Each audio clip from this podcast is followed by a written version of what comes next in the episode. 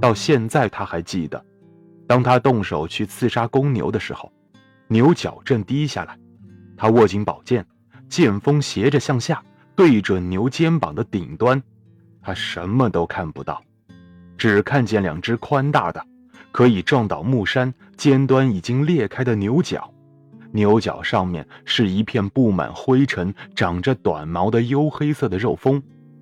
那个时候，他曾经吁了一口气。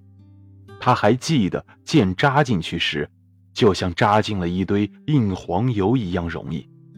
他用手掌推着剑柄，左臂低低的伸出去，左肩向前，全身的重量全都压在了他的左腿上。接着，忽然的一下，身体的重量又不在他的腿上了。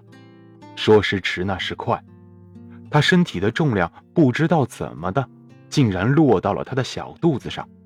就在那一瞬间，公牛抬起头来，一只牛角戳进了他的小肚子。他被牛角戳住，转了两下，才被别人救下来。因此，直到现在。当他难得有机会动手去刺杀公牛的时候，他已经不敢再正眼盯着那可怕的牛角了。一个臭婊子又怎么会知道，他每次斗牛之前思想上要经历一番怎样的斗争呢？这帮人什么场面都没有经历过，居然敢来嘲笑他。他们都是些婊子，谁都知道他们会干出些什么勾当来。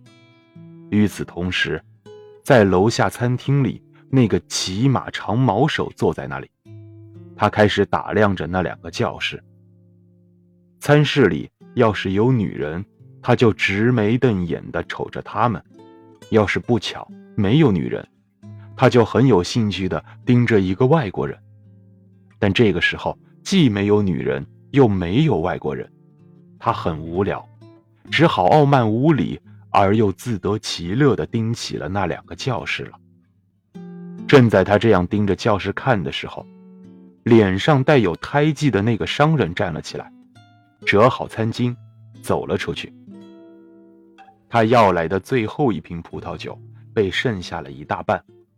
如果他在鲁昂可的账目早已付清的话，相信他准会把这啤酒全部喝光的。